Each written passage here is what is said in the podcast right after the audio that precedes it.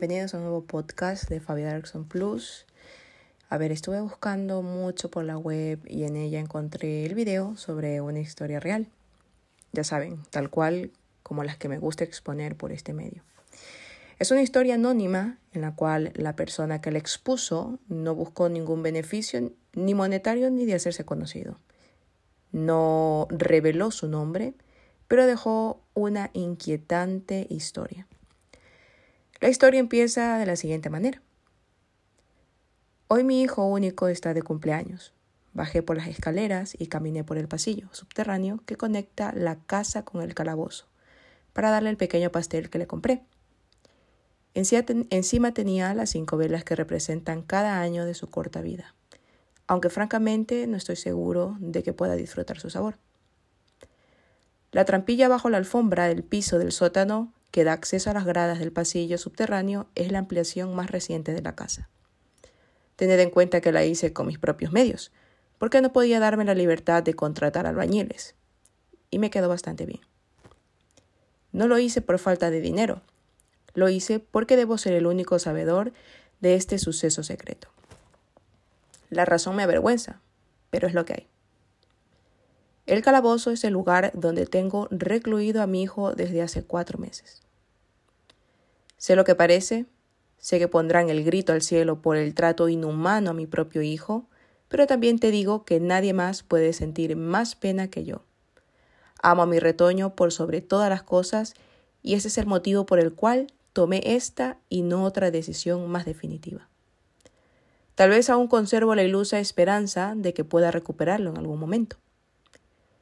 Créeme si te digo que ahora no existe una alternativa más conservadora que tenerlo en ese calabozo de piedra, frío, oscuro y alejado del exterior. Tal resguardo, por sí, creo que ni siquiera es suficiente. No tuve más remedio que utilizar los grilletes atornillados a las paredes para limitar sus extremidades. No importa cuál pequeño y frágil es su cuerpo, si se lo propone, puede quebrantarte como una ramita y llevarte a umbrales de dolor que creías imposibles. Puedo considerarme un afortunado de la suerte, el hecho de que esté aquí vivo y escribiendo esto en el computador de mi habitación.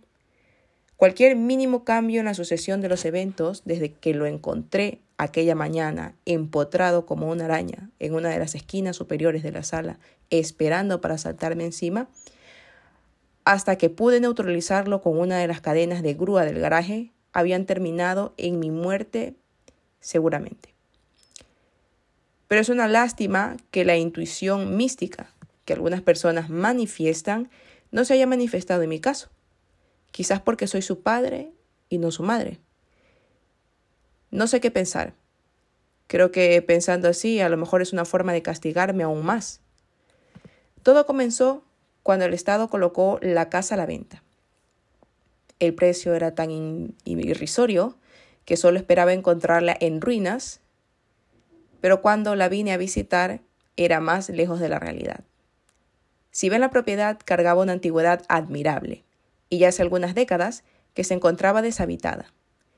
La mayor parte de la estructura estaba en buen estado, hacía falta algunos retoques, como por ejemplo reemplazar la estructura del tejado, eh, alguna parte del sistema de cañerías, la parte de la mosqueta, quitar el techo y el feo tapizado de las paredes. También cambiar algunas puertas y ventanas, pero con el dinero ahorrado por su compra bastaba y sobraba para esas restauraciones. En cuestión de seis meses, mi hijo y yo nos mudamos a nuestra casa. La localidad también era favorable para el crecimiento de mi hijo, alejada del foco de la ciudad y la intranquilidad. La casa estaba localizada cerca del centro de la localidad, además de que era muy pintoresca, tranquila y amigable. Los primeros meses fueron los más hermosos de nuestra vida.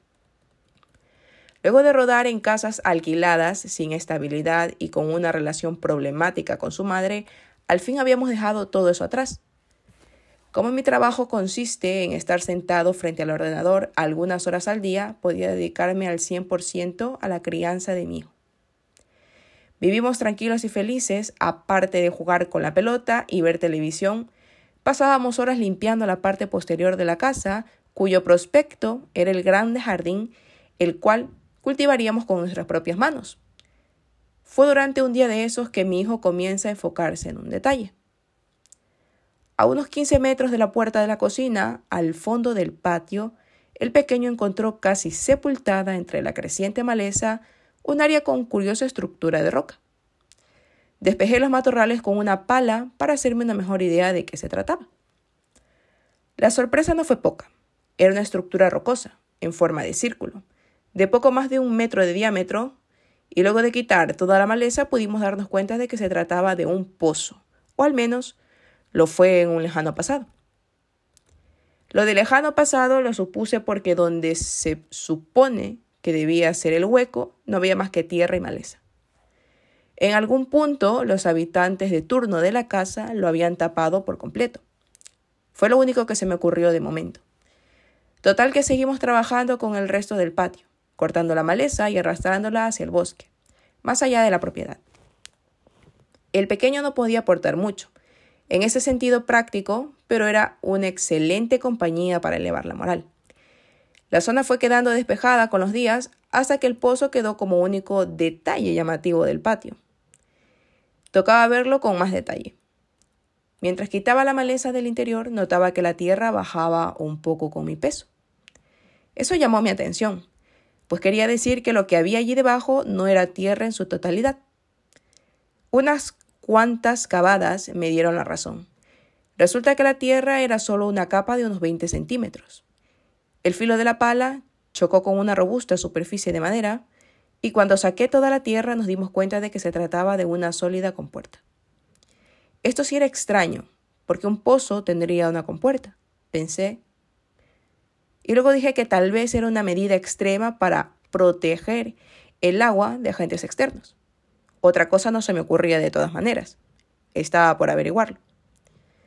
Después de forzar las rústicas manecillas y los desgastados góstiles se dieron con un sonido chirriante.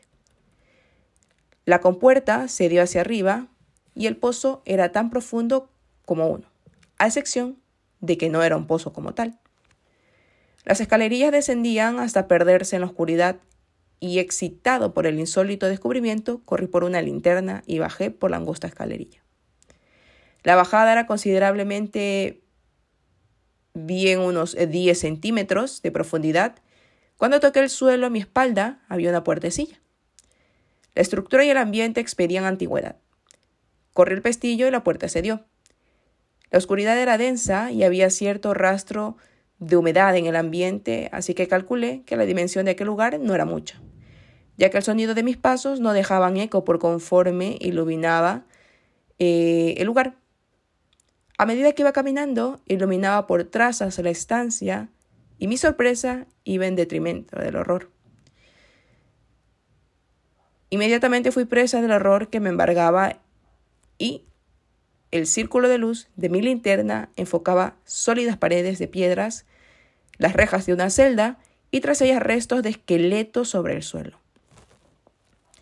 Mi primer impulso fue salir corriendo de allí, pero luego pensé que aquel lugar, en un pasado bastante lejano, fue un tipo de calabozo o prisión. Si bien el hallazgo era impactante, no daba pie para salir huyendo como si hubiese visto al diablo. No tardé en encontrar unas lámparas de vela en perfectas condiciones. Las encendí con mi encendedor y el macabro lugar quedó iluminado con trazos amarillentos de luz. Lo que ocultaba el calabozo, y ya no había duda de que no lo fuera, era más terrible de lo que en un principio pude ver con mi linterna. Había un pequeño pasillo que era por donde caminaba el resto. Era una celda donde habían restos esqueléticos recostados contra la pared, todos con unos grilletes en sus manos y pies. Eran un total de cuatro personas. ¿Y quieren saber lo peor? Dos de los esqueletos no eran adultos. Llevaban aún restos de lo que fue alguna vez sus vestimentas. Muy viejas, a decir verdad.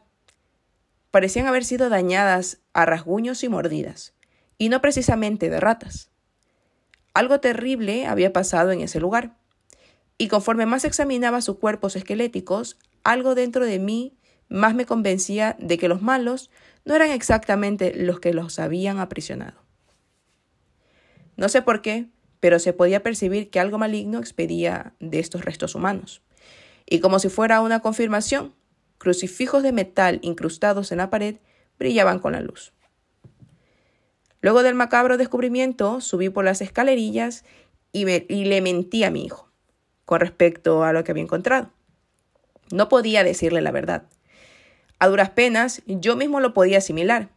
Volví a cerrar las puertas y coloqué un candado por si acaso. Al niño le prohibí bajar a ese pozo.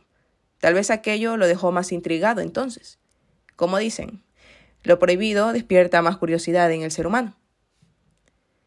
Dejaré todo así mientras pensaba e investigaba algo al respecto. Era poco probable, pero quizás encontraría algo en los archivos históricos del pueblo. Los días pasaron y creí que mi hijo había olvidado el pozo. De vez en cuando me preguntaba por él, pero como no le decía mayor cosa, pensé que había terminado por desinteresarle. Pero no fue así. Aún lo pienso y no encuentro fallo en todo esto. Tal vez tuve que guardar las llaves en otro lugar que no fuera el conjunto de mis llaves. Pero jamás pensé que las tomaría a escondidas, mientras yo tomaba una siesta esa tarde maldita. Me desperté por los gritos de mi pequeño en el patio cuando lo encontré lo vi saliendo de la boca del pozo. Estaba pálido y tembloroso. Lo llevé a su cama y lo tranquilicé hasta que se quedó dormido. No se salvaría de mi reprimenda, lo haría más tarde, claro estaba, cuando estuviera mejor. No sé qué pasó cuando mi hijo estuvo solo en aquel siniestro calabozo familiar, lo único que sé es que desde ese momento algo se apoderó de él. Con los días comenzó a retraerse más inició un retroceso en el habla. Perdió el apetito, pasaba horas mirando a la nada, por lo cual lo llevé a citas médicas donde no pudieron diagnosticarle ningún mal. Lloré muchas veces teniéndole entre mis brazos, pero él ni siquiera se inmutaba. Ese día que bajó al pozo, algo se llevó a la vida de mi adorable y no sé si podré recuperarlo. Una mañana lo vi trepado en la esquina de la sala. Sus ojos estaban inyectados de sangre y su mandíbula estaba totalmente desencajada. Se lanzó a una distancia diagonal de cinco metros hasta aterrizar en la grada por donde yo bajaba. Si lo hubiera hecho una persona normal, mínimo se hubiera destrozado las piernas. Pero él se incorporó de un salto y se lanzó hacia mí, lanzando bramidos aterradores de su boca. Destrozaba todo a su paso sin importar lo sólido que fuera. Destrozó la puerta de mi habitación, pero me dio tiempo a salir por la ventana y saltar al garaje, donde estaba la grúa. Esa cosa que alguna vez fue mi hijo saltó con una agilidad sobrehumana al garaje, frente a la grúa. Justo en ese momento arranqué el vehículo hacia adelante y lo prensé contra la pared. Apenas me dio tiempo de sacar la cadena cuando ya la grúa comenzaba a ceder hacia atrás por su fuerza. Até sus pies con las cadenas y lo arrastré hacia el pozo y lo dejé caer. Tuve que esperar algunas horas para que dejase de bramar y sacudirse, y yo poder bajar. Aproveché su lapsus de inconsciencia para aprisionarlo a los grilletes del calabozo. Lleva allí ya cuatro meses. Desde entonces, su, desmejoría es continua y ya no hay nada reconocible de él más que el color de su ropita. Come cuando no, no le queda más remedio, pero sé que babea por probarme, desgarrarme el pellejo con sus propios dientes. Tengo muchos miedos, miedo de todo, de pedir ayuda y de las consecuencias que eso pueda acarrear, pero también tengo miedo de no, de no hacer nada. Esos cuerpos esqueléticos a su lado me dicen que no hay esperanza, pero soy incapaz de acabar con su vida. En días como hoy, o en días como hoy, solo quiero abrir la celda, encerrarme junto a él y quitarle los grilletes. Tal vez así pueda acabar con la agonía que estoy sintiendo. ¿Qué tal les ha parecido esta historia de la vida real? Eh? Sin duda alguna, cuando te pones a buscar mucho en el Internet, encuentras historias que a lo mejor habrá más de uno que me digan, no, es mentira, pero así es. Se trata de una historia de la vida real. El em, remitente es una persona anónima sin querer hacer beneficio de su historia, compartió esta vivencia.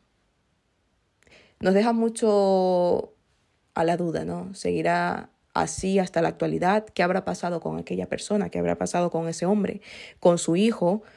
¿Habrá podido tener solución aquello que, que había tomado posesión de su hijo, ¿no? ¿O los habrá consumido ambos? Sin duda alguna es la, la intriga que, que nos va a quedar. Espero que les haya gustado este podcast y volveremos con historias más escalofriantes. Espero que tengan un buen día.